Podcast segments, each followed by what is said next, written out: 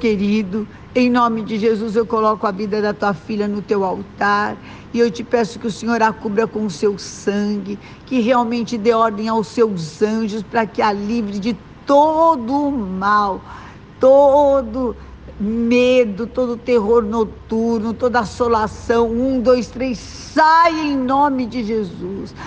Você vai viver a palavra de Deus que fala que aos seus amados o Senhor acrescenta, o Senhor trabalha, o Senhor cumpre promessas enquanto dormem, em nome de Jesus Cristo.